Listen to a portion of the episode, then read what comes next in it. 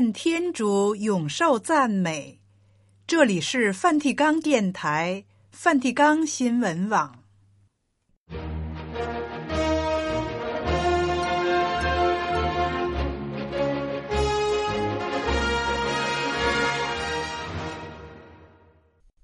听众朋友好，今天是二月二十一日，星期三。在今天的节目时间里，我们首先为您播送新闻时事、圣座活动和普世教文，然后是活的信德，继续播送圣言会圣弗若瑟神父在中国传教的事迹。现在，请您收听今天的播音内容。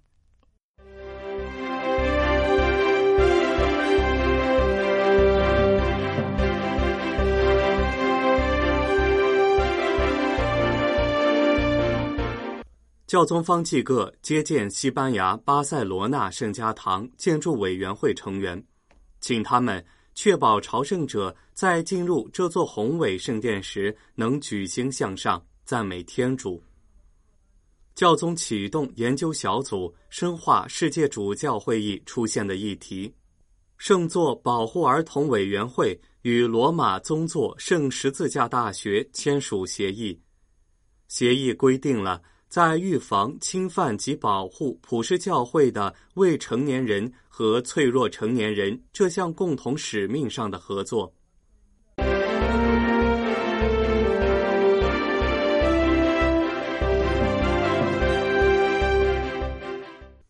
教宗方济各二月十七号在梵蒂冈接见了西班牙巴塞罗那圣家堂建筑委员会成员。有鉴于今年是二零二五年喜年前的祈祷年，教宗在讲话中省思了祈祷的主题。他说：“祈祷的气氛不可在我们的圣殿内丢失。对于你们这些负责其维护工作的人来说，必须将祈祷的气氛列为优先事项之一。”教宗指出。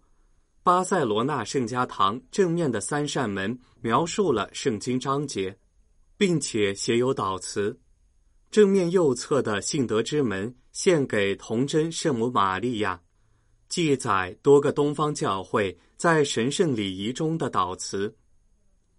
教宗表示，门上描绘了耶稣向法学士讲道的事迹，展现出宣讲信仰必须始终是个祈祷。左侧那扇门献给大圣若瑟，被称为望德之门；中间那扇门献给耶稣，叫做爱德之门。这三扇门合在一起，便呈现出纳匝肋圣家，邀请朝圣者举目仰望道成肉身的奥迹。教宗最后敦促在场男女监督圣家堂的新建工程。以确保天主之仆高迪这项杰作的末观幅度，教宗说：“祈祷应当是这座圣殿的终极目标。”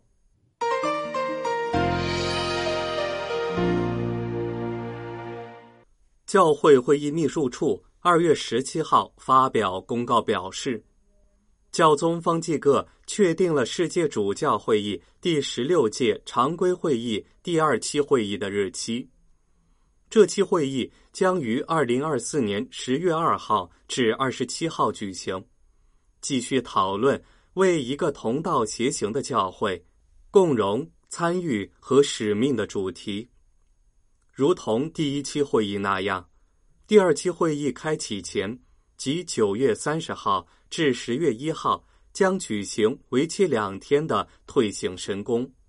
在这份公告发表的同时，也公布了教宗方济各的一封亲笔函。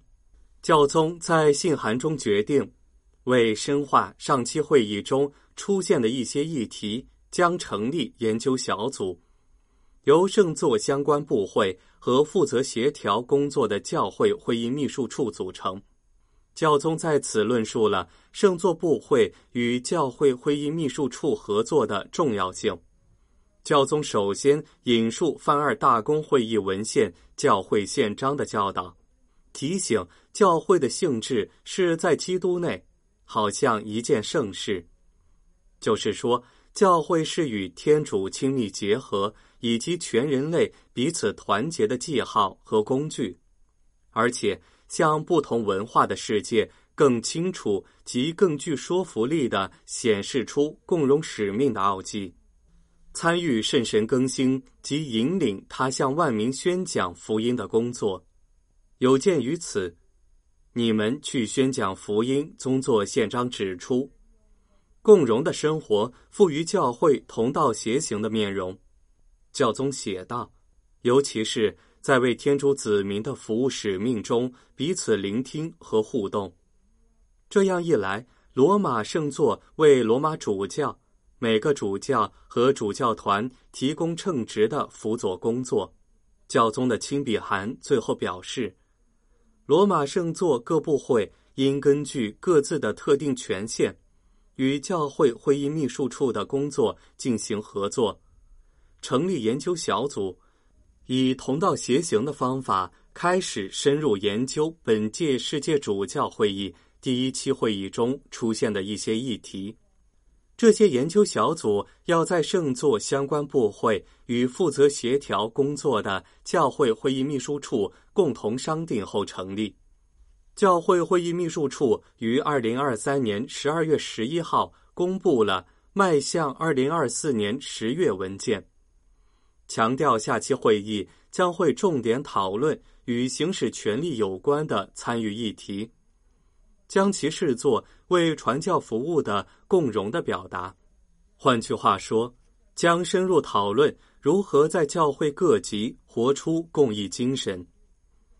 如今，教宗的决定阐明，从教会的聆听中出现一些重要议题，这需要一段充足的时间，按照有各大洲专家和圣座部会以各自职能参与的同道协行的方法。进行神学、法典和牧灵上的深入研究。目前正在确定将成立哪些研究小组和研究哪些议题。去年十月会议结束时表决通过的综合报告指出了其中的几个，如修订教会法典的一些条文、圣职职务培育、主教与修会之间的关系。以及针对执事职的神学和牧灵研究，研究小组的贡献将为整个教会的醒思是有用的工具，但并不直接成为下期会议讨论及分辨的内容。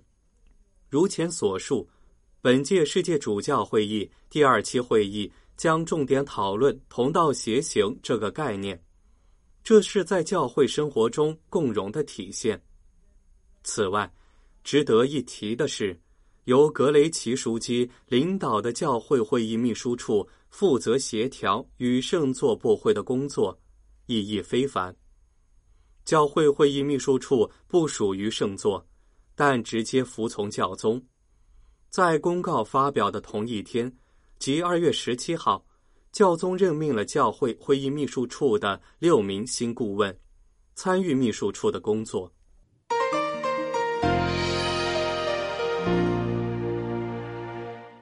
圣座保护儿童委员会与罗马宗座圣十字架大学日前签署了一项协议。圣座该委员会主席奥玛丽枢机表示，该协议是委员会与其他教会机构为推进其使命而签署的多项合作协议中的一项。该协议由圣座保护儿童委员会主席奥玛丽枢机。与宗座圣十字架大学校长纳瓦罗神父在圣马尔大之家签署。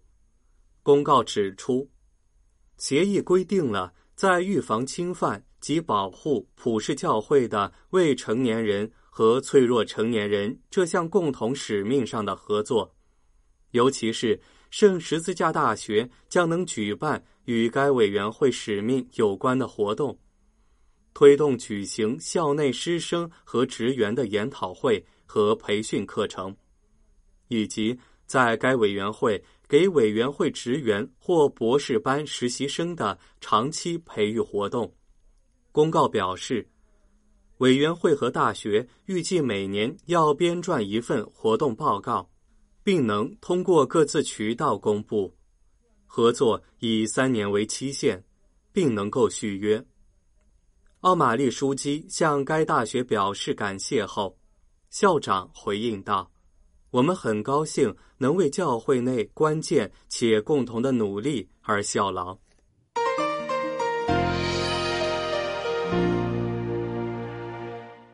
教宗爬上装有铁丝网的围墙，伸手援救一男一女脱离仇恨和恐惧的牢笼。这是街头艺术家帕罗塔新的象征性的画作。圣座促进人类整体发展部加以广传。这名艺术家在梵蒂冈附近的墙上创作了多个献给教宗的画作，因而远近驰名。他这次的作品伴随着教宗方济各二零二四年的四旬期文告。教宗今年四旬期文告的主题是“穿越沙漠，天主引领我们走向自由”。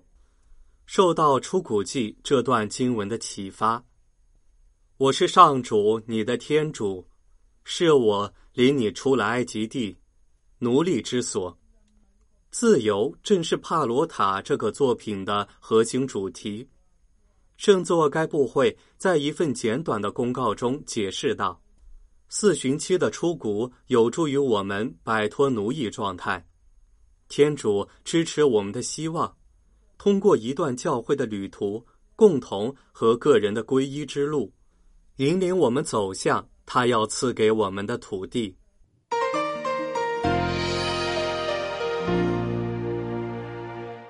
新闻报道播送完了，这里是梵蒂冈电台、梵蒂冈新闻网。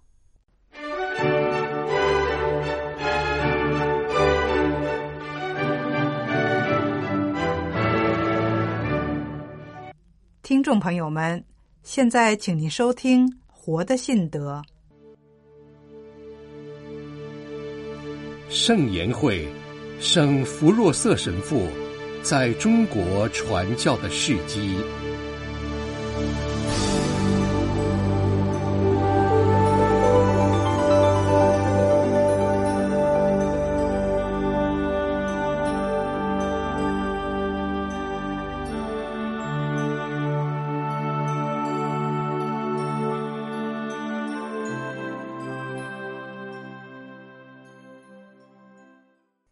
上次节目播讲到，弗若瑟神父完成了在梁山地区的传教工作后，一连三年在单县开展了传教工作。他热爱这片土地，他期望这里的每一位百姓都能领受基督的救恩。他每天热切地为这里的教会祈祷，祈求天主降福当地的教会和教友们。在傅神父的传教工作中，天主与他同在，不断赐给傅神父传教的力量。单县的教会在不断的发展成长。傅神父在完成了三年在单县的传教工作后，主教派遣他前往济宁传教中心开展牧灵工作。傅神父在济宁的传教工作，并非是顺利的。现在，继续为您播讲在中国传教的圣言会士韩宁镐主教撰写的《弗若瑟神父在中国传教的事迹》。在一八九三年的复活节报道中，弗若瑟神父用这样一句话，形象地描绘了他自己在过去一年里的传教工作。他这样写说：“就像渔夫。”手里拿着的鱼竿，在岸边来来回回的走动一样。我在过去的一年里，在济宁这块土地上，甩出去的是拯救的鱼竿。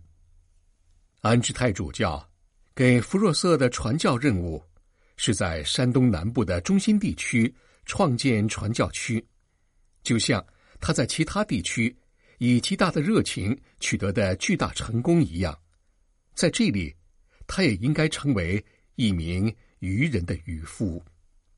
但是，福神父在济宁所找到的鱼塘，与他离开的单县并不相同。在这里张开大网，也捕不到让人高兴的新长大的鱼，而且还不时遭到波浪的冲击。现在。只能说是在忍耐，几乎是在绝望中拿着鱼竿来来回回的走，哪怕这里或那里，至少会有一条小小的鱼愿意上钩。时间、局势和当地的民风，那时所有的条件，没有一个有利于在济宁成功的开展传教活动。安治泰主教希望。除了办好传教助手学校以外，还要为那些想从根本上认识天主教的城里人办一些速成班。刚开始的时候，为了不让上课成为他们的负担，若有必要，包吃包住，所有一切都免费。有这样的优越条件，自然会有一批人愿意来上课。来了大约三十人。像通常的城里人那样，圆滑，受过一些教育，穿着整洁得体的衣服。福神父全力通过对教会教义的讲解，以及上一些宗教课，把这些人引入我们神圣宗教的真理之门。但很快，我们便注意到，我们的学生们根本不是在学习与宗教有关的事情。传教团在他们眼里。只是一张用来做掩护的小桌子，或者至少是一块能够赢得任何一点世俗利益的跳板。当他们发现这些希望化作了泡影时，他们的热情也随之熄灭了。于是，他们一个接着一个偷偷的溜走了。学校在一八九二年圣神降临节关闭时，最后几个忠实可靠的。也消失不见了。一年后，福神父就这短训班的草草收场，写道：“来到这个学校的学生，像众多的麻雀一样，只是为了填饱自己的肚子。去年学校的关闭，就像一声猎枪响。如今，所有的学生早已不见了踪影，只有一位改变了信仰。”他在船只颠覆以后，仍不时地将头抬出水面。他一定会得到更好的回报。福神父在过去的一年中所做的努力都没有获得成功。所有这一切都是瞬间即逝的短暂的热情。具有代表性的是一个新的教友，他亲口对福神父这样说：“为了得到几亩地。”我下地狱都愿意。福神父将与这种偏见做严肃的斗争，视为己任，这是完全正确的。但这却早就不是唯一的困难了。总的来说，这里的民风没有为传教提供任何的便利。我们在官员的帮助下获得了一块住处，但是我们远没有因此。在人们当中扎下根来，通过一些张贴在这里或那里的谩骂性的标语，我们清楚地认识到，尽管如此，有些人对我们还是怀有敌意的。人们说我们的坏话，这真令人惊讶。他们还改变方式通知我们，说在某一天将要袭击我们，要把我们杀死。而那些。简单淳朴的农民，对我们也完全没有一点好感。当福神父想要参观远近闻名的戴家庄园林时，他可能亲身体会到了这一点。那些人没有好声好气的把大门指给他看，不论是他自己还是那些拒绝他的人，都没有想到，几年之后，戴家庄这里的房子。会成为山东南部圣言会的中心驻地，而且福神父也会把他的家安在这里。从这些事件中所流露出来的不友好情绪，一直都是由兖州府挑起的。内里为保卫儒学而成立的文人团体，在很长时间内都没有放弃对传教团的敌意态度。然而，对傅神父来说，困难似乎并不仅仅在于这些暂时的现象。尽管这些困难是传教团在这个地区实实在在碰到的，他更倾向于寻找更深层次的原因，并认为原因主要在于这里的人的性格。他认为这些地区的人比曹州府的人还要可怕，他们没有更高的追求，而只相信物质的东西，对于宗教的态度十分冷漠。其实，福神父已经感受到，在这里传播福音，需要注意文化上的融合。儒学与教会的教义，并非是水火不相容的，而更会带给人们在信仰和生命中的建树，使人站得更高，看得更远。由于当时广泛的贫穷现象，只是纯粹的研究尘世生活。完全停留在实用层面上的儒家思想，尽管没有直截了当拒绝教会的真理，但也没有对教会的真理表示过尊重。他在人民当中毫无疑问的起到了安抚人心和使人冷静清醒的作用，使老百姓更热衷于本身就倾向的物质主义。这种影响在孔子家乡的土地上。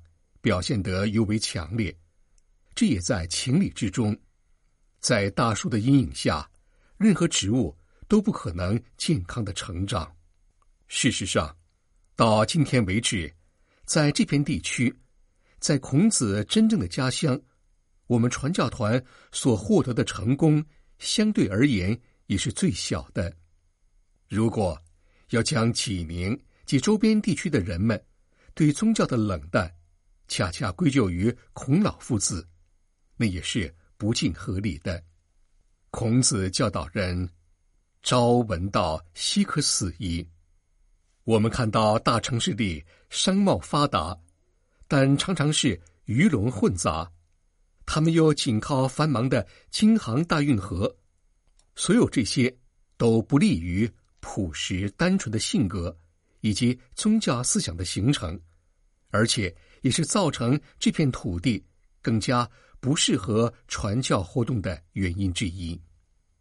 委托福若瑟神父来到这里，要做的并不是件什么轻松的工作，而且他自身各种各样的病痛也试图将他打倒，但是这所有的一切都无法浇灭他的热情。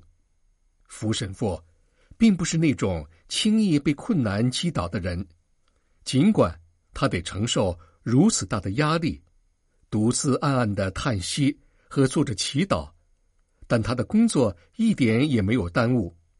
他具备了一个真正的传教士必须具备的品格，即承认现状，并满怀对天主的信任，从现实中创造出能够创造的东西来。福神父要求他的传教弟兄们，无论在什么地方，在什么情况下，他自己一直都在坚持不懈的做着。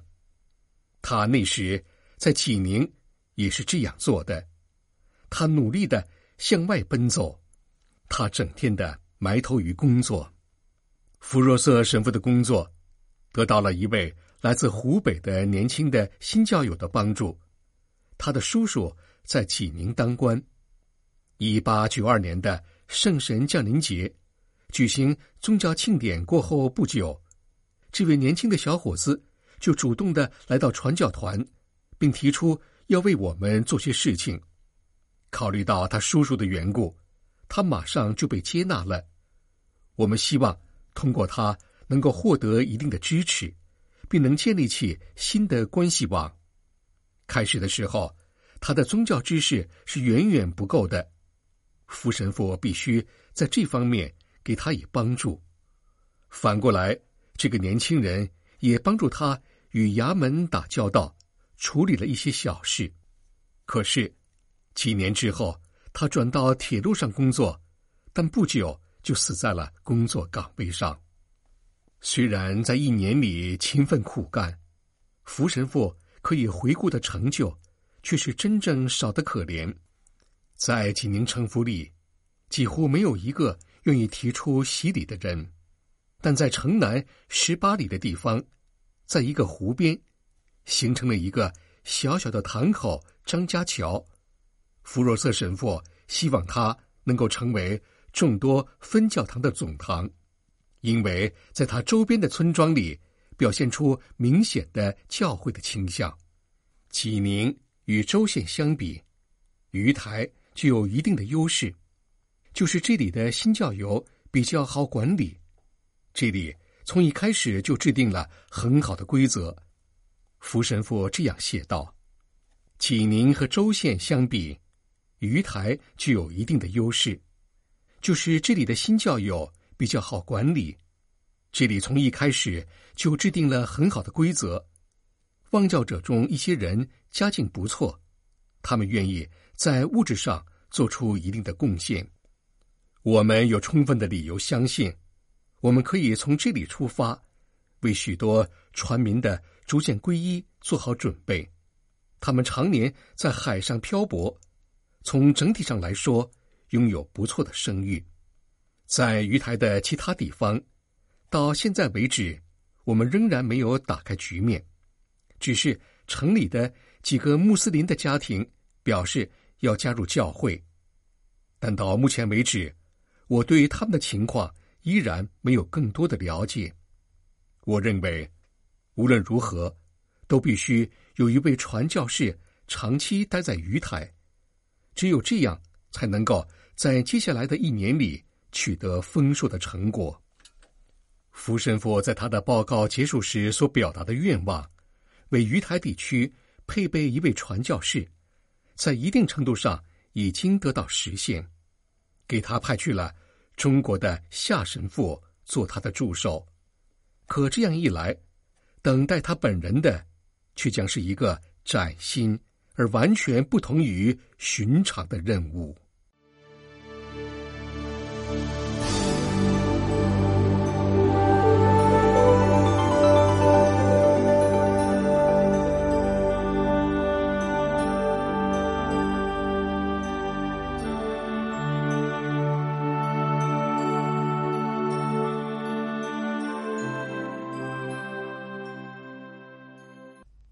才您收听的是《活的信德》，这里是梵蒂冈电台、梵蒂冈新闻网。今天的节目全部播送完毕，我们在明天同一时间为您播送的节目是新闻报道和基督徒的婚姻与家庭，欢迎您按时收听。